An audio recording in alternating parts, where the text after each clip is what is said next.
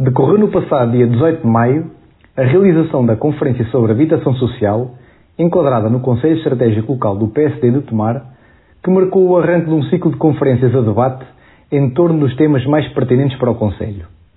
A apresentação ficou a cargo do vereador da Câmara Municipal de Oeiras, Nuno Neto, responsável pelo Plur de Habitação, que partilhou na primeira pessoa a experiência na definição e implementação do programa Habitar Oeiras, bem como na elaboração da estratégia local de habitação desse município.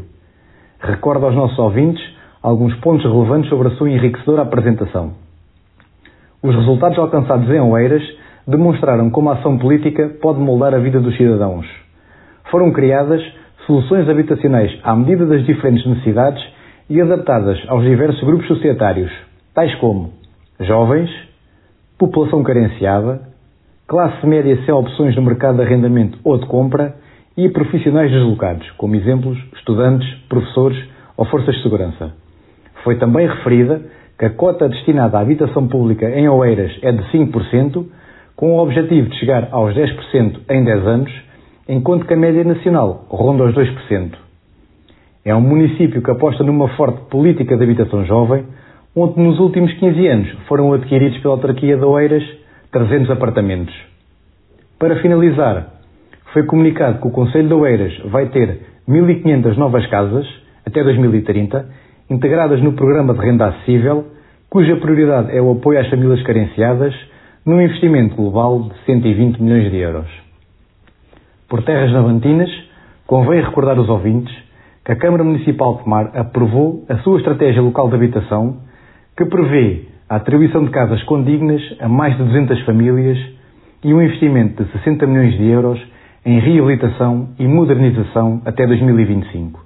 No entanto, esmiuçando o montante em questão, constatamos duas conclusões pertinentes. Dos ditos 60 milhões, cerca de 12, ou seja, 20% do total, está efetivamente destinada a garantir o acesso a uma habitação condigna. E desses 12 milhões, aproximadamente 6 estão reservados a aumentar o parque habitacional com aquisição, construção ou reabilitação.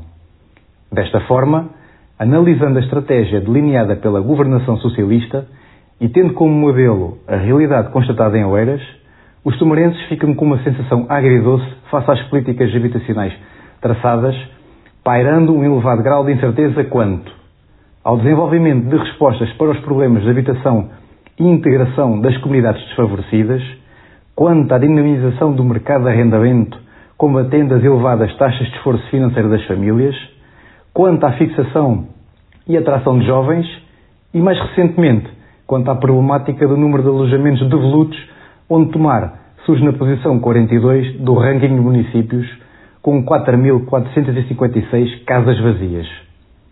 A habitação é um dos grandes desafios do nosso tempo e representa uma fraqueza no nosso Conselho. Não se resolve com imposições, nem as construções começam pelo telhado. Votos, boa semana.